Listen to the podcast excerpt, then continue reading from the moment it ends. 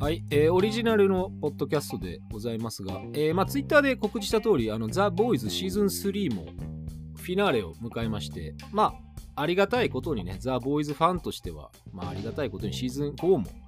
もう制作が決定ということで、まあ、今までの、まあ、感謝ですとか、まあ、このラジオ、私のラジオに出ていただける、まあ、ホームランダ役の近藤博則さんや、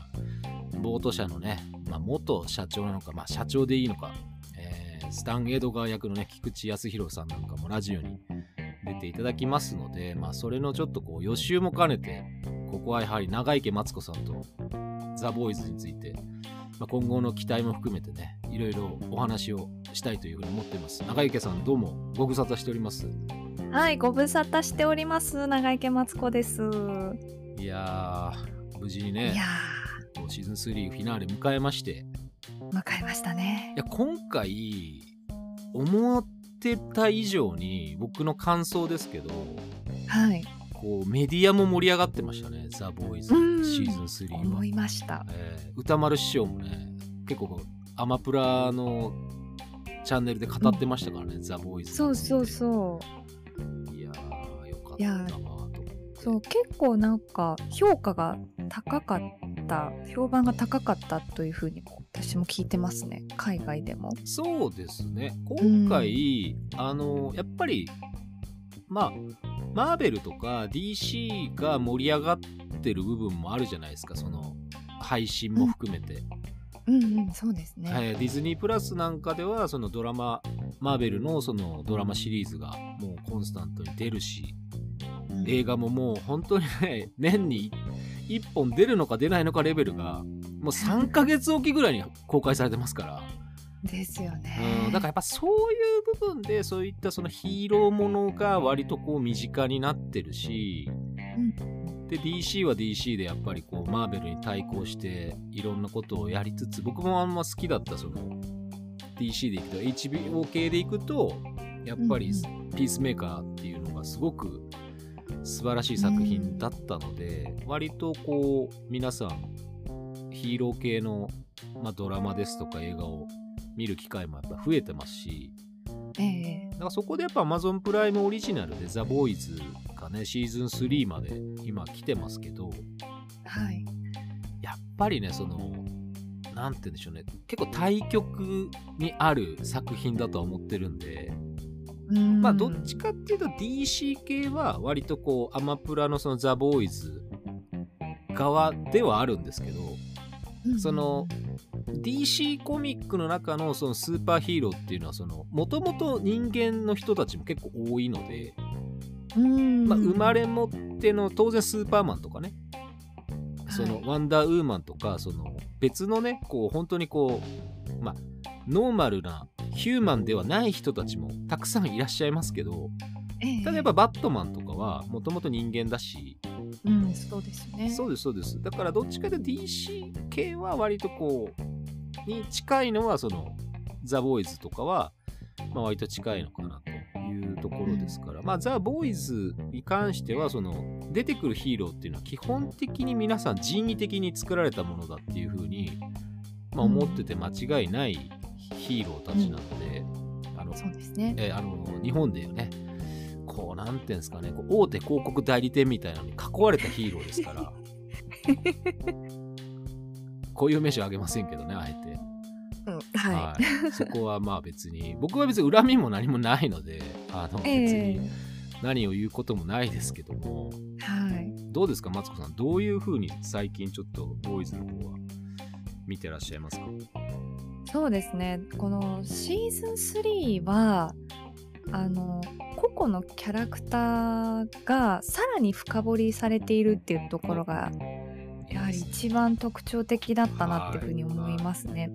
まあもちろんそのシーズン1シーズン2でもそれぞれのキャラクターのバックグラウンドっていうのは描かれますがはい今回は特にその内面の弱さっていう部分にアプローチをしていたなと思っていて、うんそこがこうより一層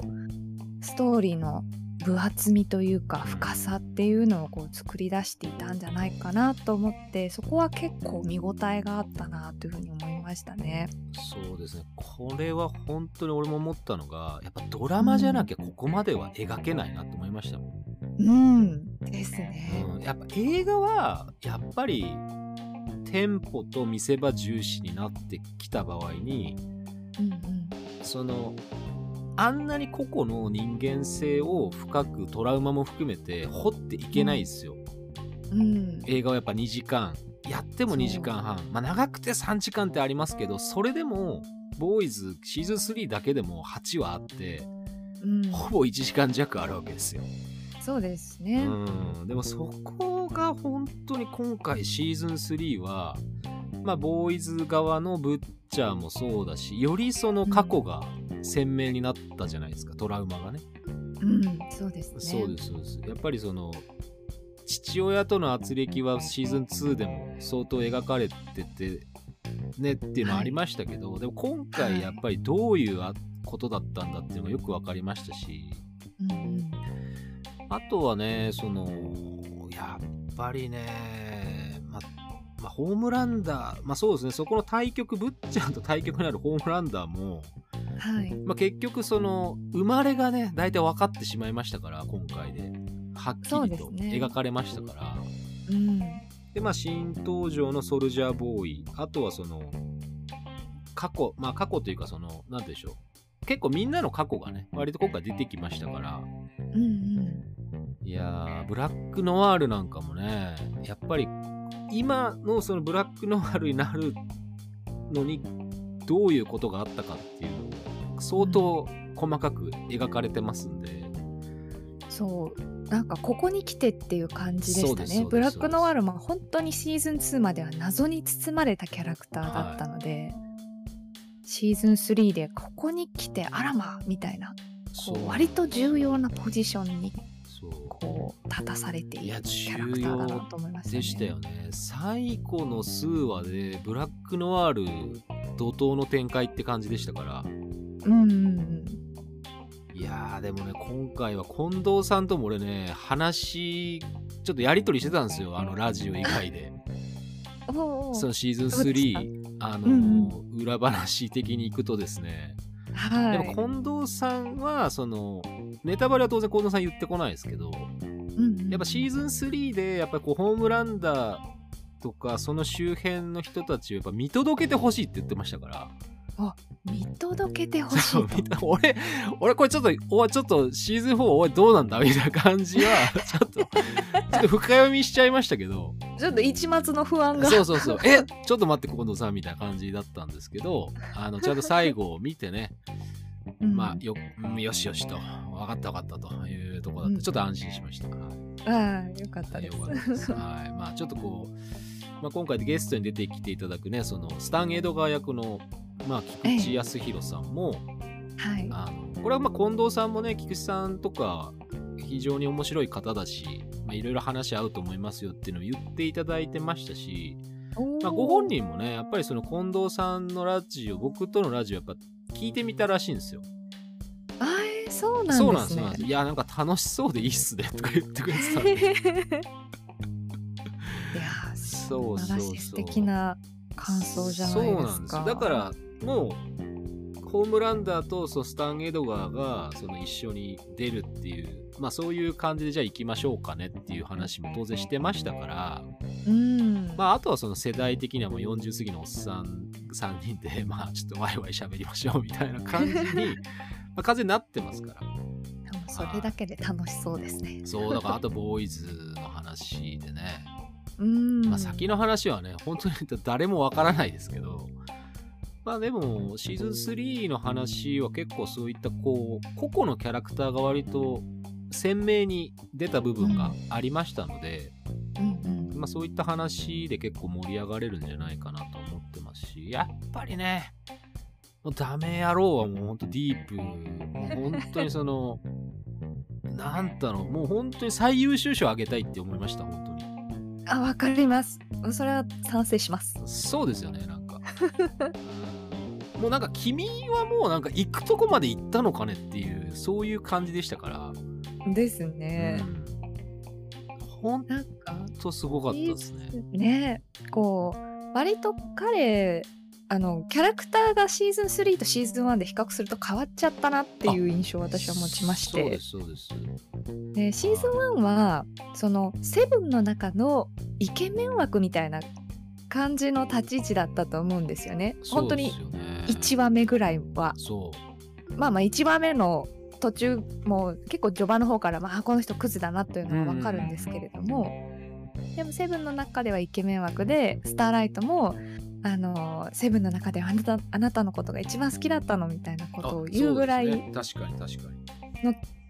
キャラクターだったと思うんですよね。でたあれは多分女子全員が合意したと思いますし、うんうんスターライトに。うんそうだよねあの中だったら絶対ディープだよね確っかてに思ったしその後の言動でディープのこと大嫌いになったと思いますしだからやっぱそれって絶対制作側の狙いっすよねやっぱりそうそうそのアンチヒーローものを描くとした時に一番モテるやつ一番ビジュアルでかっこいいもう完全にこう女子受けするやつが一番のセクハラ野郎みたいなのがうんだからやっぱそこがやっぱすごいこう見てる側も落として落としにかかってくるっていうのがうんまあ、今回やっぱ本当にザ・ボーイズ面白いのはすごくその真剣にこうなんか見てる側をもう叩き落としてやろうみたいな感じもやっぱありますし結構キャラクターで遊ぶじゃないですか。いうんや,、うんうんそうそうそうこれはなかなかねできないっすよねここまでのことは本当にうもんうまあ本当エログロバイオレンスはねもう最強の域までシーズン3は達しました が、ちょっとそうですね、えなんかあの戸惑いましたえしうん私あのよくあの食事をしながらザ・ボーイズを見て後悔することが多いんいでやもう今回やめたんですよ、ねもうね1話目からシーズン31話目から俺もちょっとねやっちまったなって思いましたよそうそうそうそういや僕も大体そのお昼にその事務所に戻ってうんうんこうお昼ご飯を食べながら自分のパソコンでイヤホンつけてさあ自分の部屋で見ようかなと思って見たらですよはい1話目から陰茎大爆破ですよあれはさこれはだってやろうってやつなかなかいないっすよねこんなこと、いないですね、ええいやこれはさいや制作のねその方もなんか息子に感想もらったらそのすげえ良かったよってその15歳の息子が言ってたらしいんですけどいや見るなよ15歳見せんなよっていうのはまあ普通の真面目な人だったらそういうツッコミ得るんでしょうけどうんうんまあこの制作者の人たちはね関係ないからねそんなのは。うんねえいやー本当にね狂ってるなと思いましたねいやーもうヘビーでしたねヘビーでしたね1話目からそうそうそうそうもうその割と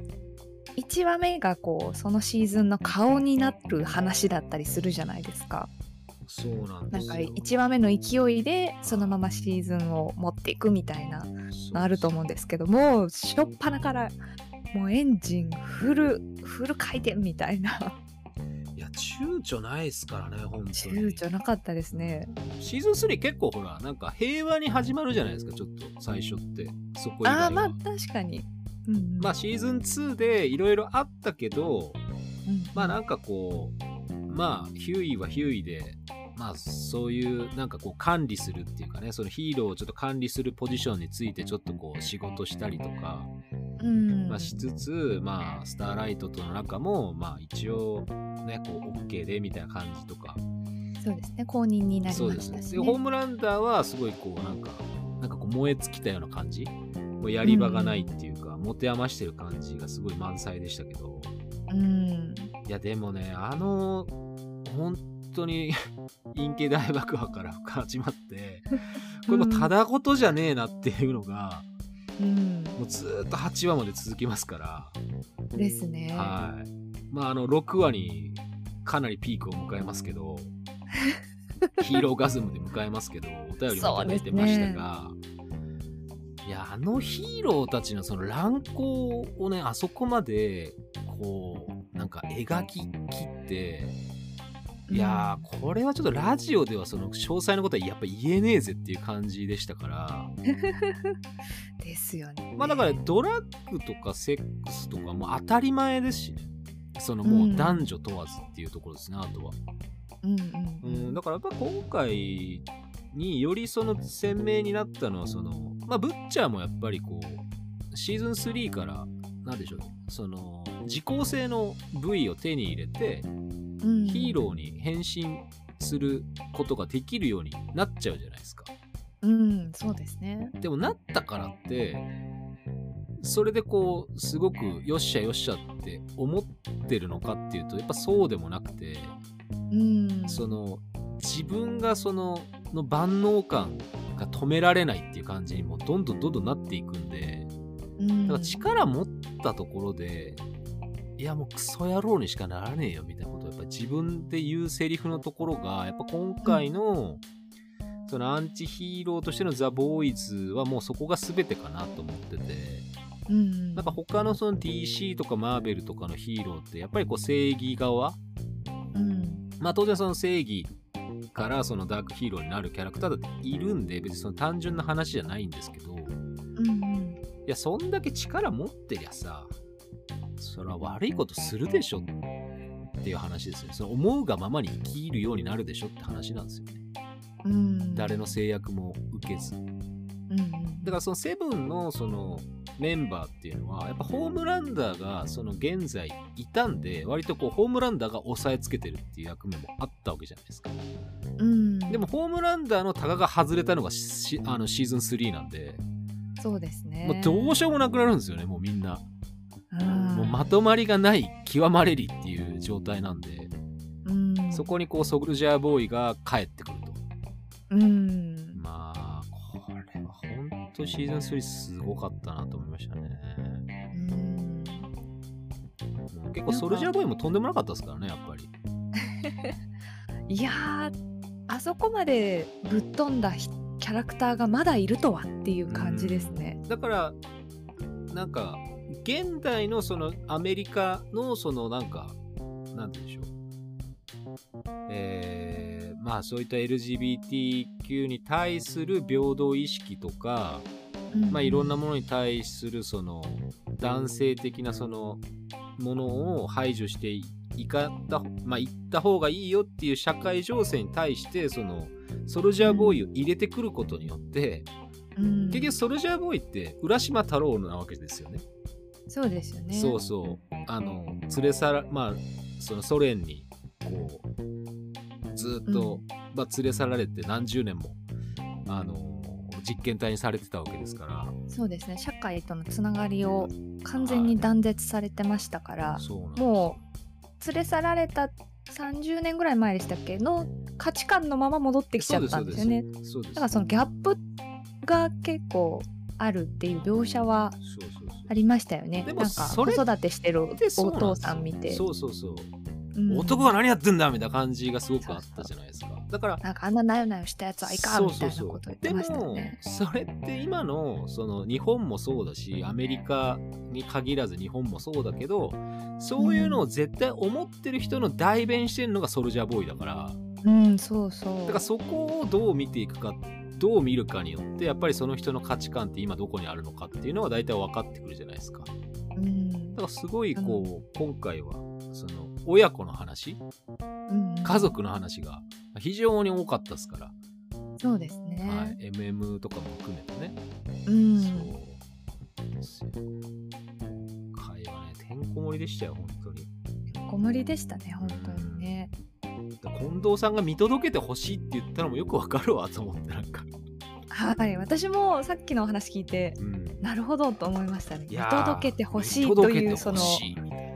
な言葉の意味はやっぱり最終話を見て全部見てあなるほどわかりました見届けましたよってそういうなんですよ。ん見届けちゃいましたよ、俺って話見をして。届けましたね俺けど最終話見終わった時に速攻近藤さんにこう、あの連絡したんですけど、メッセージ打ったんですけど、ええいや、シーズン4もよろしくお願いしますね、みたいな話。やったやった楽しみ。ね いやこれはやっぱりこう、ね、俺は本当最終話でホームランダーが倒されるか倒されないかっていうのは俺はこっちのラジオの命運もかかってたからさすがですね。私もあのもうヒューイたち側の視点で見てたんで、ああそうやでっすつけろっていう気持ちしかなかったです。そうそうだから俺はなそのなんだろうこうやっつけられるっても別に全然そのなんかいいんだけど頼むから生き残ってくれみたいな感じでしたから頼むみたいなそういう近藤さんもそうそう俺はそっちしかないからも う完全にねほんとこう横島な心しかないからそういう意味でいくとうんそうですねでも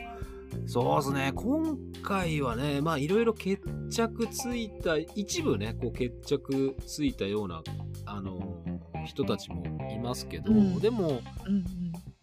今回やっぱりそのホームランダーの、まあ、やっぱりその息子とのね関係性がより強く、うん、そうですね。ライアン。ライアンライアン君、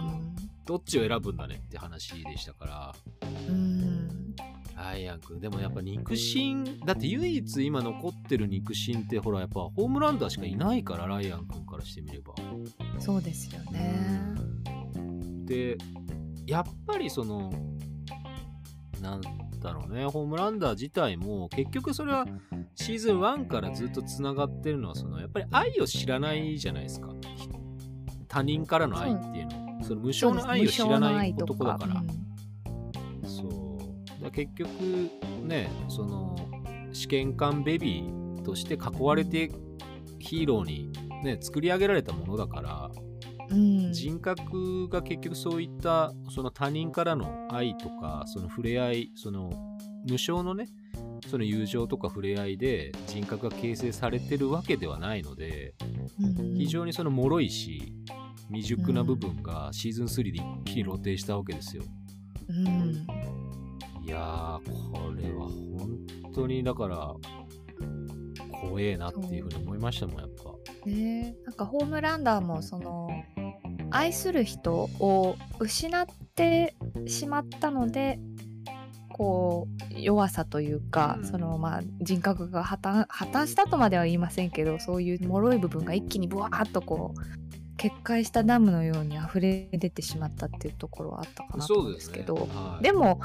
まああれですねシーズン1シーズン2の中で、まあ、愛してきた人たちは自分で殺してますからうーんだからその辺うんなんですよね結局はそうーんそのなんかやっぱ愛し方を知らないというかそうそうだそう思い通りにならなきゃ困るみたいなそういう感覚じゃないですかそうなんでらきゃ俺の困るし思い通りにならないんだみたいな感じが、まあ、ホームランダーのそのやっぱりこう常に抱えるところですから他人に対して、だからそういう意味ではその正常な人間関係社会性を築き、まあ、正常っていうかそういった社会性を築けてなかったホームランダーが、まあ、今後どうなっていくのかっていうところにやっぱなっちゃいますもんね。うんそう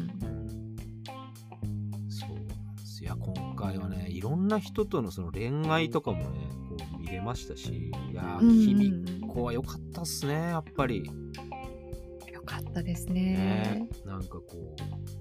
うなんだろうやっぱまあソルジャーボーイとの出会いもそうなんですけどうん一旦その自分が意味嫌ってたものがなくなって喜んだと思いきやっていうところがあったじゃないですか、ありましたいねやー感動しかないですよ本当にそうなんかちょっと、まあ、切なかったですし、はいでもききちんと自分と向き合ってなんというのかなこう自分とは何かっていうのをちゃんとこう向き合ってそうですね考えた彼女はのいその強さっていうんですかね、あれはすごくあーなんか素敵だなって尊敬するなって思いましたしそうですねそのキミコのその自分自身でのその存在意義が自分で見つけたっていうのはやっぱすごく大きかったですよね今回はそうなんですよそうなんですよややっぱり愛する人をそうそうそうそう守りたいっていうところちじゃないですかそうですまあ、ブッチャーのことは嫌いかもしれないけれどもそうですねだから自分のことをそのなんかこう自分をねやっぱ刀として扱う、まあ、銃として扱う人間はもう嫌だっていう感覚をずっと持っててうんでまあフレンチとのねまあその関係性をまあなんとかこうに人間保つ中でフレンチとの付き合いがすごくあった中で、まあ、うん今回その、やっぱこう目覚めるきっかけというかねやっぱこう自分がどうするべきかっていうのを自らが、まあ、選ぶ選択するっていうところでいくとこれはやっぱりすごく胸熱な展開でございましたよやっぱり。うんいやーよかったですねやっぱこう自分まあそうですねその選択する自分の生き方を、まあ、自分で選択する、でキミコはそれまでできてなかったわけじゃないですかそうですねいろいろなこう事情によりそうそうそう自分で選択できる環境になかったですもんなねか。ったんですだから結局子供の頃は弟と共に誘拐されて兵士として育てられてうんテロリスト集団に所属してる、でコンパウンド部位を、まあ、投与されてやっぱうこんうすごい能力を異常に、まあ、再生能力とかを異常に発達させたんだけどうんで結局そのいいように道具としてしかやっぱり使われてなかった人間が自らの選択によってその自分の今後を決めていくっていうのがうんこう人間としてこうちゃんと生まれ変わったっていうところでうんまあじまあ、自我というかね自分の意識がしっかりとこう意思で行動を起こすってことがより人間らしい状況になったのが、うんまあ、これはいいいいことですようん素晴らしいことですよこれは本当にそうですよね。それになんか表情豊かになったなとも思ったんですよそうでねすねこのシーズン3で、はいミュージカルありましたからねそうそうそうもうあれめちゃくちゃ可愛かったですねうんいやあびのっくりしますよねけど今回はだからやっぱそういうとこでいくとすごくキミコは見どころ多かったですからねうんもうきっと人気が急上昇しただろうなと思いました、そうですね福原カレンさんフレンチ良とのかったカップルはっすよやっぱりうんそうなんですよね。だからちょっとそそのうですね。関係性がうまくいっているフレンチとキミコその関絆がこうどんどん強まっていく2人と相対してこうスターライトとヒューイがちょっとこうギクシャクしちゃうみたいはいはない感じでもありましたよね、はいそこのなんか対局に描かれてるっていうのも印象的だったなとそう思いまでしすた。ね。うんまあでも本当にでも今回はそのまあなんで女性陣も含めてすごくこうみんな個々に結構見どころが多かったか、あのシーズンだったなっていうのは思ってましたんでね。ですね。いやだからやっぱりねここで株を本当にこういい意味で落としきってくれたディープがねいやこれは良かったねと思ってなんかこうなんかもう中途半端にそのディープがこうセブンに戻ってうんまた昔のように俺頑張るぜ、まあそれは奥さん、まあ、しまああるねこう、まあ、宗教に一度こう入ってまあそ、こで得たその奥さんがまあ非常にこう、まあ、しっかりしてる方なので、うんうんただうん優秀ですよね。そう優秀なんだけどやっぱそのディープをやっぱコントロールしようっていうそういう支配する側のまそうあそう思そ考うだったのでうんまあ、ディープはやっぱりそこはちょっと勘弁してほしい俺の俺の生き方っていうか俺のやりたいようにやらせてくれでもその奥さんからしてみればあんたそんなだってあんたがやったってうまくいかないんだからさみたいななんかそうなんかそうそこに愛はあるんかってそうそ感うそうじそうですよね。だから奥さん側もディープを利用して、うん私のその人生をこう作ってやろうみたいなその野心がちゃんとこう描かれてましたからそうですねこう、うん富や名声っていうのそうそうそうそをう力っていうのを手にしたいっていそうう気持ちがやっぱりこう透けて見えてるってそうないんうですよ感じでしたよね。私はヒーローじゃないけど私はただこうのんディープっていうろくでもないやつをコントロールして私の居場所を社会に作ってみせるっていうもう本当にそういったのがありありとあったので。うんいやーこういう人いるよ絶対 とか思っていや ーいいいい話作ってくれんなと思いましたもんうんだからそれがダメとかっていうんじゃなくてこういう人だってその日常じゃないですけど社会の中には普通にいますからっていう話で、うんこれ全然いいと思うんですよね。うんでそのディープがそのダメなのは結局そのまあ本来持ってるダメさが結局何をもってその克服できたのかっていうと何も一切克服できてなかったっていう話なんですよね。そうなんですよね。そう何も本質がやっぱ変えられてなかったっていうのがすごくなんかうん良かったですね、本当にうん、よかった。そうなんですよ 彼女クズのまもまだ一った緒に混ぜてくれないかって言った時にあれうん結構俺も引きましたもんねなんかやっぱ りうん、あこういもううなんかことだよ、ね、一周回って笑っちゃいそまうしたけどそうね。そうそうそうそうもういやティープはこういうとこだよと思いましたよ本当にそうそうそう。ん、そうそうこうこういう男だからそうそうなんですよ、こいつはこういうやつなんですよそう人間よりもその海の生き物が好きな男なんですよそうそうそうそう。まあちょっと聞こえはいいようにこ うオブラートにかなり包んでくださいましたけれどまあも、包みましたけどはい包みましたけどでもそれってけどさ別に俺はそれでいいじゃんと思うわけですよディープはねまあね。だからそれをそうですねなんか無理やりそのまあその物語の中ではその社会性とかそのしボボートとかセブンっていう中で地位を保とうと必死にあがいてるから、うんまあ、ストレスがすごくかかってくるわけじゃないですかうんうんだから結局そのお前変態だろって言われるのはそのディープはすごく嫌なわけですよコンプレックスがあるわけですようんその魚と会話できる貝とこう魚類とその会話もできるけど、うんそれをやっぱバカにされるわけじゃないですかそうですね。そうそうだからそうじゃなくていや俺はこういう生き方だしうん俺はイカを選ぶよみたいな風に タコとかイカを選ぶよって言うんであればいや別にそれはそれでいいんじゃないのって思いましたけどねなんかその、なんでしょうなんかそうディープはそういう人間だよっていうことで俺は別にいいんじゃねえのかなと思いましたけどねねだからこうなんか無理やりこうなんか社会性に合わせて生き方をするとすごくストレスたまるからっていうのはそのえうんなんかそれは別にこう一般社会でも全く同じじゃないですか。うんうんそうですね。そうだからその自分はその LGBTQ の中でどこに行くかわかんないけどでもやっぱりちょっとこう、周りが普通とかスタンダードノーマルだって言って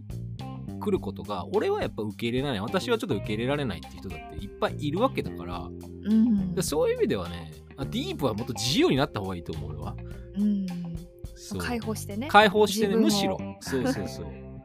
彼解放されるときっとそれ強くなると思うんで、うんそうだから無理やりそのなんかこう日常の中でこう誰かにマウント取って生きていこうとする苦しみがあるから辛いだけで、うんああいつがやっぱり生きる場所っていうのはその人間社会じゃないってことなんですよそうやっぱり七つの海の覇者なんですそよ。うそうそうそ彼うはもともとそういう言われ方だからね、そうそそうそううなんですよ。海のことは俺に任せろっていうふうにシーズン1から言ってたわけですからうんだからそれがこんな扱いかよっていうのは、まあやっぱりすごく、まあいいですよね。やっぱザ・ボーイズの良さですよね、ね本当に。だってなんかこうサイバーセキュリティ担当みたいなのになってませんでしたそうなってたけど、お前絶対無理だろうと思いましたよ そうそうなんかなんかなんちゃらっていうソフトでなんかうまく使えなくてみたいなシそうそうーそうそうンもあったりしてそうダメじゃんみで、たいなほとんどみんな辞めたじゃないですか。 そうそうやめたやめたのかクビにしたまあのかクどビにっちしでたたっていうのはあるんっですけどね、結局、その、なんだろう、自分が気に入らないようなアンケート結果を出してくるやつとかは、もう全部クビみたいな。けうんうんまあ、そんな感じでしたからでもそれってけど結局はそういうことする人ってやっぱりその自分じやっぱそのなんで自分に対する評価はものすごく低いんですよねやっぱ実際あ自己肯定感がものすごく低いはずなんですよ、あそうですよねそうで結局奥さんからはうん内心バカにされてるっていうのはうすうす分かってるわけですよね、うん私がいなきゃ何もできないでしょみたいな感じをやっぱこう匂わせてくるしでホームランダーからはなんだお前みたいな感じだし相変わらずそうそう結構なんか舞台袖で悪口とか面と向かって言われたりしてましたよねそうそうそうなんかそうもうずーっ変態とかとなんか気持ち悪いとかもうい自分がその生きる場所がここでいいのかっていうそういうのをもうガンガンやられるわけですよね。うんそうでヒーローガズムではっちゃけてたはずなのにそうヒーローガズムでめちゃめちゃ目を輝かせて輝かしてたのた彼ですからそうね彼ですから一番は彼ですから。あんた任務はどうしたみたいなそうそうそうそう。だからやっぱ彼はね、やっぱこう生きる場所をそもそも間違ってるとしか言えないので、うんやっぱ海で生きてほしいよね、やっぱり。こうそうですねイルカの背中とかに乗っててほしいなと思いましたもん、やっぱり彼は。 もうトリトンじゃないですかそうそう、れいや、本当俺そういうイメージしかないですよ。いやー、だから本当にね、まあ、いろんな方がいましたし、まあ、うんまあ、ディープの話ばっかりになっちゃいますからちょっとあれですけど、まあ、今回ねそのまあ新しい展開としてはブッチャーとそのヒューイがその、まあ、時効性の、まあ、V をう V24 んを、まあ、使用してね、まあ、じあの時間限定で、まあ、ヒーローとしての、まあ、そう能ですね力、まあ、それもその人によって能力は何が発症するかはわからないという能力でしたけど。うんまあ、いよいよそっちに来たのかと思いましたねシーズン3見た時に、思いましたうねん、そのパワーを手に入れちゃうのかこちら側もっていうそうそうなんですよでもまあやっぱりそのそのなんていうんでしょうそういったそのものに関してはやっぱり副作用が、まあ、きっちり、うんまあ、あるよっていうふうに言われて、うんこれはこれはね大変だって感じですからそうですねでもそのボーイズのメンバーでまあブッチャーリーダーですけどうんまあ相手のヒーローをね自分で倒すことができる力を得たっていうそのやっぱりこの快感は凄まじかったと思いますけどねやっぱりうん、うん、確かにうん今まではやっぱり単独で倒すことはやっぱできなかったですからねうんもう圧倒的にホームランダーは強いですもんはい人じゃないしそうですそうで普す通の人ではないからうん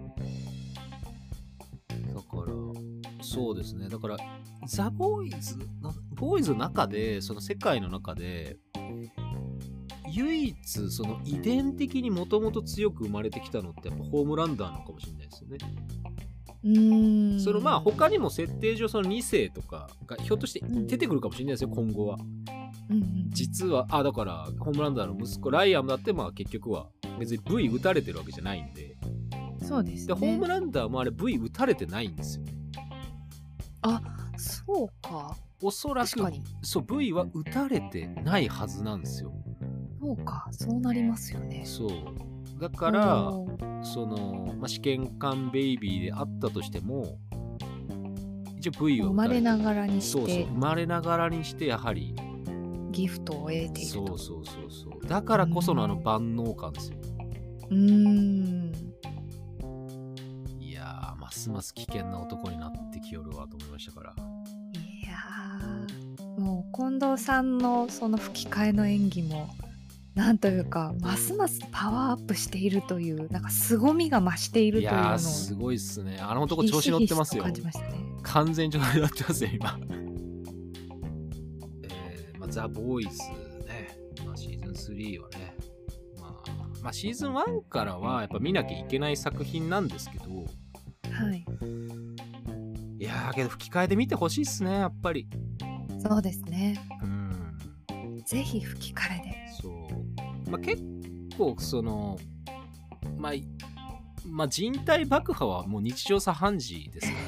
ら。です ねはい、あのまあ注意点としてはそのエログロ、うんまあ、バイオレンスうんもう人体爆破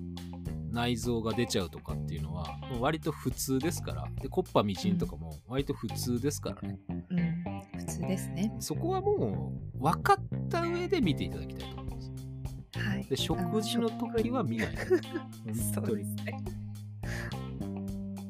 いやーマツコさんもねなんかなんかツイッターでつぶやかれた時に俺も見ちゃいましたけどはいやっちまったかと思いましたよ本当にやっちまったかうん、その飯食いながら見ちゃったかみたいなあそうやっちゃったんですよそう1話目からねシーズン3は1話目から、まあシーズン1もね割とこうもうスタートから度肝抜いてきますからうんその辺はちょっとね見ていただきたいしうんあとはやっぱこうなんて言うんでしょうねこうアンチヒーローだからこそその社会の今の社会の中での矛盾点とかうんその人間のその悩みとか、まあ、弱いところをすごくこう炙ってくるえぐってくる作品にあることは間違いないと思うんですよね。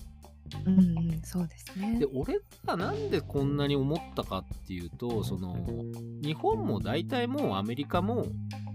そのうん SNS とかのその感情の発露ってそんなにもう変わらないと思うんですよ。そうですねうんその書き方とか見せ方っていうのは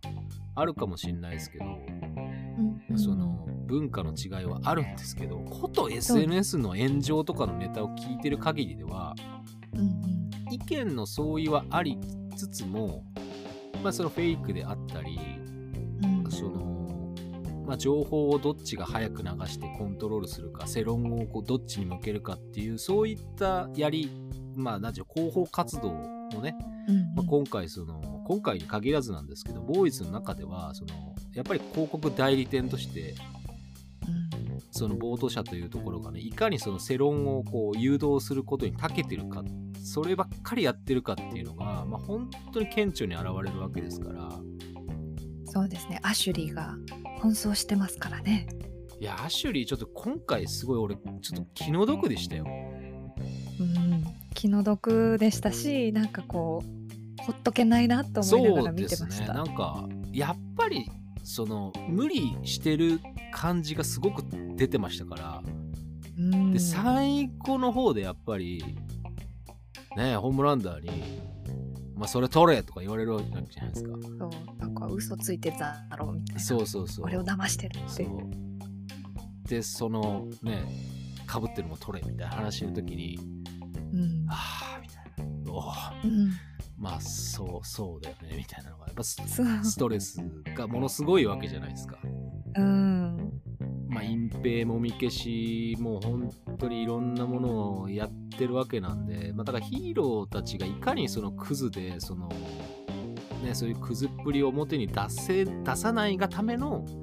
まあ、組織としての活動がいかに壮絶かっていうのも、まあ、今回やっぱあるのでうんうんやっぱヒーローはろくなやついねえなっていうのが、まあ、そのザ・ボーイズで描かれるものですから。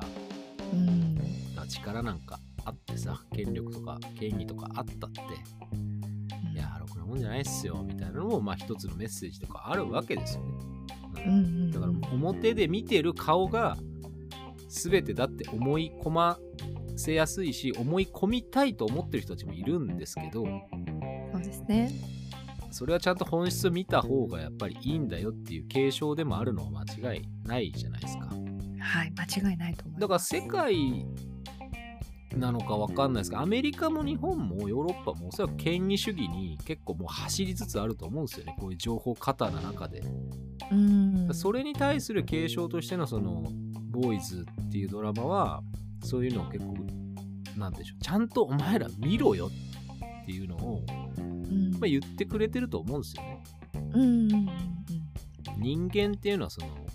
見た目とかそういうあの見た目がどうのとかじゃなくてうんうんその華やかなところでこうすごく力を発揮してパフォーマンスプレゼンがうまくてパフォーマンス発揮してるやつが素晴らしいっていうことではないんだよっていうのを常にボーイズが描いてるんでそうなんです目に見える華やかさとかこう肩書きとかだけが全てではないんですとねその奥に何か隠されてるかもしれないしあるいは何もこうそういう華やかさのないところあ一見華やかさがないようなものでもすごく重要なものだったりするかもしれないしはいやっぱり本質を見極めるっていうあのさっきおっしゃったことに尽きると思います。そうですねだからそれがやっぱりできてない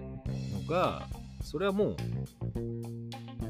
どこでもそうだろっていう作り手側のメッセージなんですね。うん、そうで圧すね。倒的に多数が本質なんか見れてないでしょと。うん。だからこんな不祥事がいろいろあったところでまたお前らホームランダーを応援するだろうみたいなそういう話でしたからうん。こう作られたものを信じ込み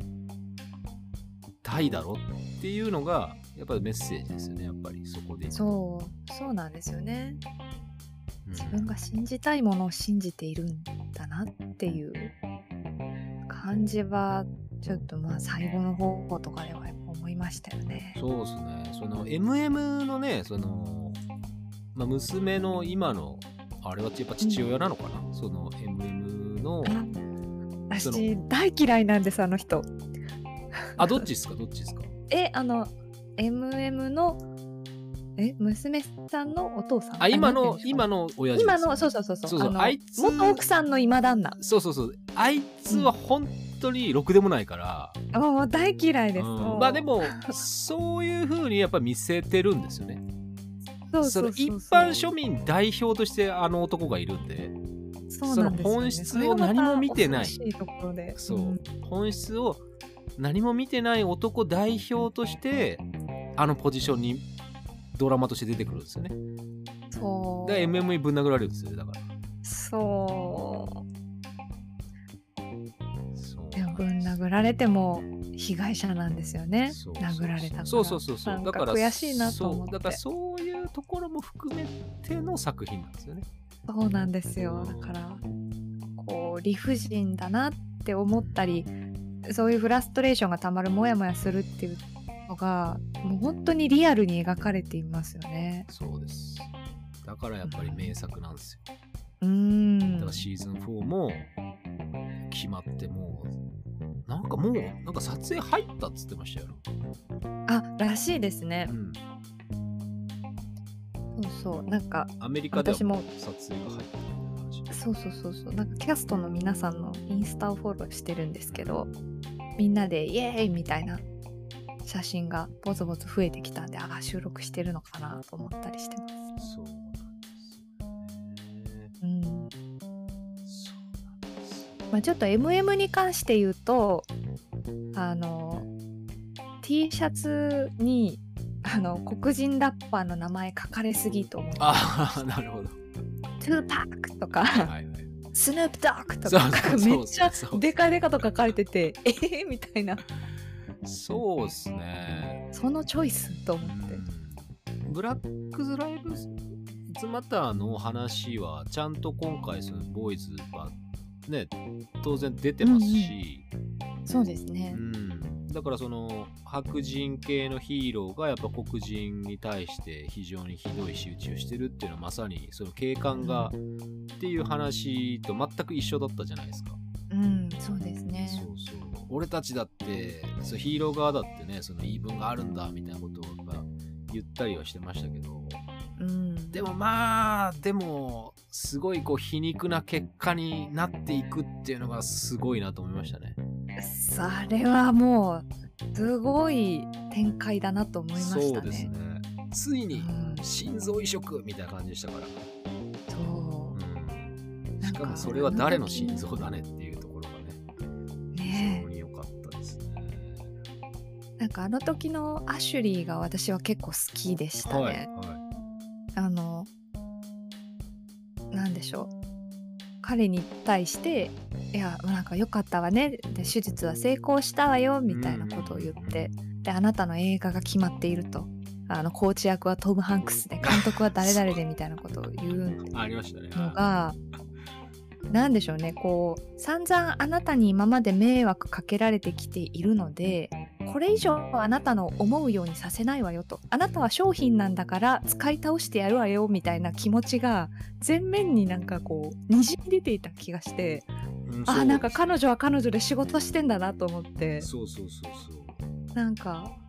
なんでしょうねあの人としていいことをしてるかどうかっていうのはちょっとまた別の話にはなりますけど、そうでもあの彼女の負けへんで精神みたいなものがそうだからなんかちょっとア感じてシしュまいましリたーねはやっぱりその、まあ、のし上がっったわけじゃないですかいろんなことそうはそあうったけどそうなんですよ。ほんと私ここまで来たけどほんとこのクズども言うこと聞かねえわみたいなのにこう日常ストレスに苛まれてるわけじゃないですか。うんうんでそれでやっぱりこう A トレインがうんその手術成功して復帰できるってことはうんちゃんとこれまでのことを取り返すんだよねあんたっていう話ですよね。そうそうそうそう。ちゃんとこれまででできなかったことをこれからちゃんと私たちの会社のために果たしてくれるのよねっていううん完全にもうメッセージですからうん、いやーアシュリーも頑張ってんだよなーと思ってなんか、そうですね。うんまあなんかそれによってこう誰が幸せになるかっていうのはちょっとよくわからないのでうんいいことか悪いことかっていうのは、うん、っていう感じではありますけどそうでもやっぱりそのもうボーイズのは割とその日常社会のそのまあアンチヒーロードラマとしての面白さも当然あるんですけど日常社会の結局はその鏡なんでうんだから誰かがそうですね何かが良かったとしても、みんな平せあの幸せになるってことはまずないよっていうことだしうん自分の都合のいい結果になったとしても他人は不幸になってるっていうのが常にもう対局としてもうあるのでうんうんそこをだからその隠さず描いていくスタイルがまあボーイズですから、そうですね、はい、だから胸くそ悪いところもあるだろうし、ううん、ん、ありますそうもう仕方ないですねこればっかり。そうですねまあシーズン4にも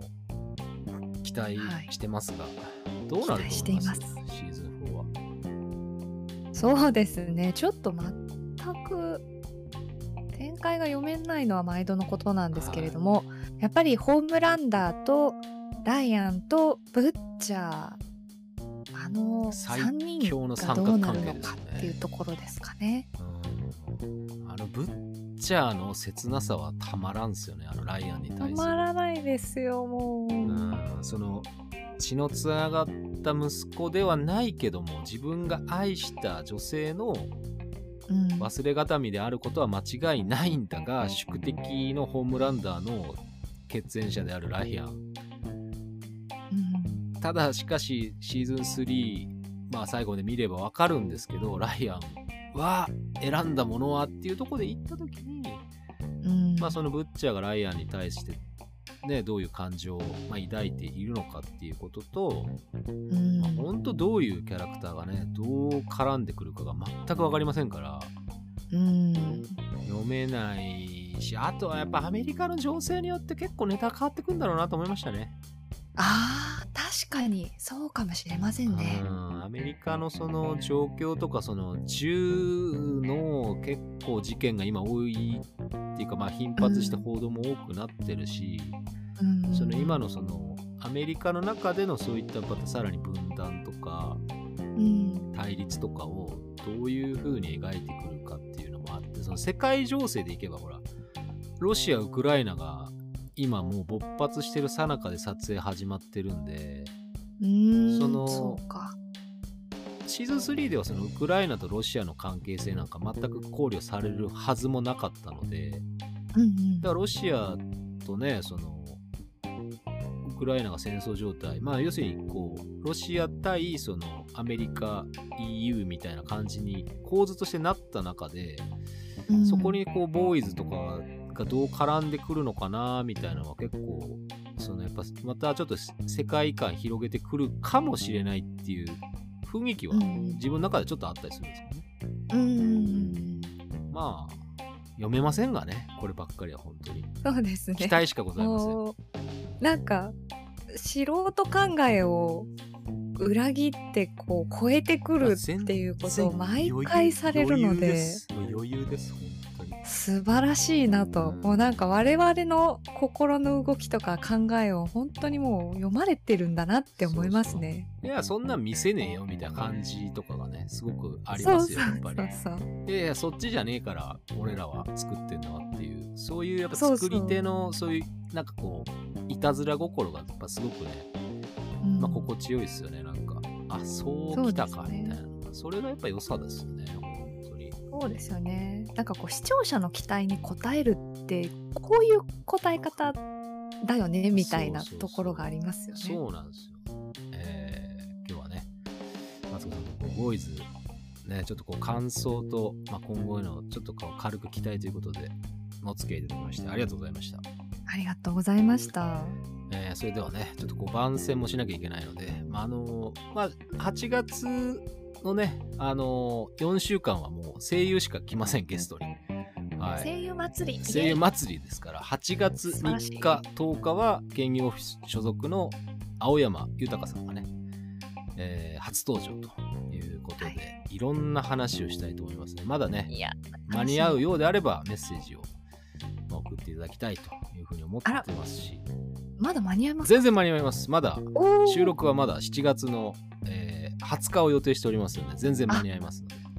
じゃあまだまだまあ、これがちょっといつ公開されるかにもよりますが、大丈夫です。そ間れまでに合えにばは皆公さん開しますので、はいぜひえーそしてですね、7月30日に、えーコンホームランド役の近藤博則さんと、えースタン・エドガー役の菊池康弘さん、えーシン・ゴジラをね、実名で倒した男というふうに言ってますから、シン・ゴジラの話もちょっと聞きたいなと思ってますので、まあ、はいその方が7月30日。まあ、こちらはまだまだね、メッセージ、あの、まだまだ余裕で間に合いますんでね、こはい、うぜひ聞かれた方で、おおっと思った方は、ちょっといろいろ感想とかメッセージ送ってみてはいかがでしょうかと。いいかがでしょうか感じでございますのでね。まあ、長池さんもありがとうございました、今日は。いえいえこちらこそ楽しかったですありがとうございましたということで、えー長く、えー聞いていただいて本当にありがとうございました。えー川崎 FM 本音でいこうぜパーソナリティの一斉と、長池マツコでしたえーそれではまた皆さん、えーポッドキャストでも生き延びてお会いしましょう。ありがとうございました。ありがとうございました